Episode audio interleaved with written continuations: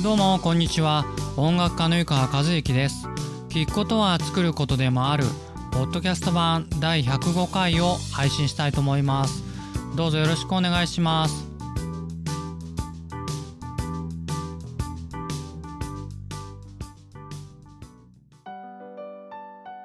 それでは今回のテーマは無理せず人に優しくなれるコツ。無理せず。人に優しくなれるコツについてお話してみたいと思います。簡単です。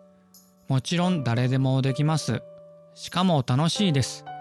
えー、その上ですね。自分のことが、えー、もっと好きになるかもしれません。それではその無理せず人に優しくなれるコツとは？ズバリ自分の好きなことをたくさんする自分の好きなことをたくさんするです。できる限りですね自分の好きなことやりたいことをやってみてください、えー、たくさん時間が取れない方もいらっしゃるかと思いますけれども1日5分でも10分でもいいんで是非やってみてください。毎日ですね自分が今これやりたいなっていうのをやってみます。そうやってですね自分の中のですねあああれやりたかったのにできなかったなみたいな気持ちをですねなるべく減らしていくんですね。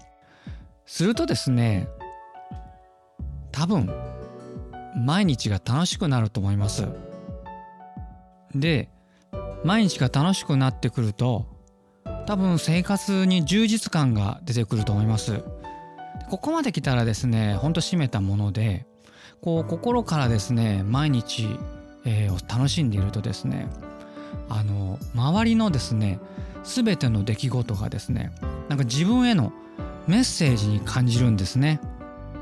あの日本が誇る、えー、シンガーソングライターですね大先生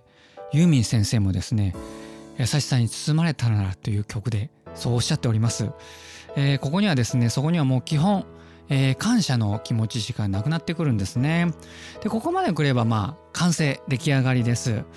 えー、大体ですね、自分の毎日がこう幸せだなと思ってる人がですね、こう他人に厳しくできるっていうことがまあ難しいんですね、逆に。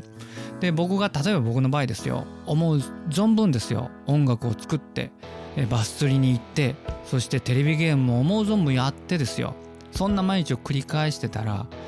それはなかなか子供がテレビゲームばっかりやってるからって怒れるかって怒れないですよね。なんかこう自分自分の充実感を逆に誰かに分け与えてあげたいみたいな普通そういう風に気持ちになるんじゃないかなと僕は思います。まあ、結局ですね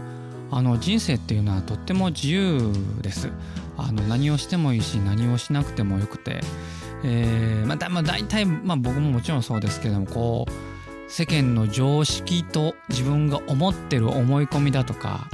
例えば両親に育てられてその両親の価値観みたいなのが自分の中に入ってるんで例えば僕が何のこうお仕事もせずに釣りばっかり行ったりゲームばっかりやってたらやっぱり自分を責めると思うんですね。でもねほんとそれをこうなんだ玉ねぎの皮を剥くように少しずつ剥いでいくとほんと別にどうでもいいんですよ。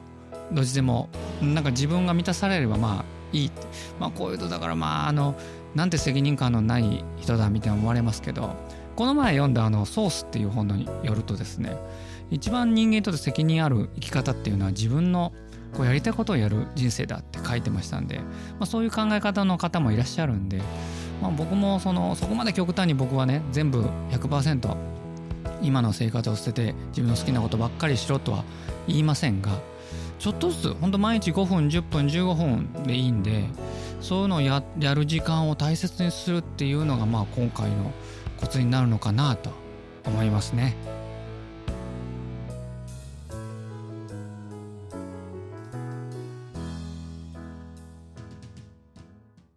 それではいかがでしたでしょうか？聞くことは作ることでもあるポッドキャスト版第105回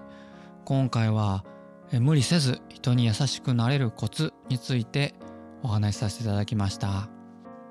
まあ大体その僕が思うにですねやっぱりその意識無意識のうちにこう自分の中にある思い込みみたいながそれをこういかにこうほどいていくかがまあ人生楽しく幸せに楽に生きるコツかなと思ってます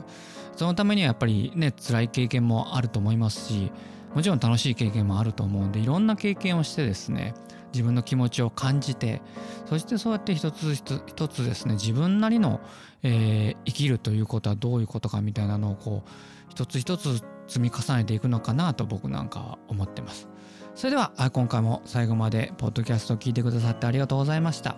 お相手は音楽家の湯川和樹でした。また来週更新しますのでよかったらぜひ聴いてください。それではさようなら。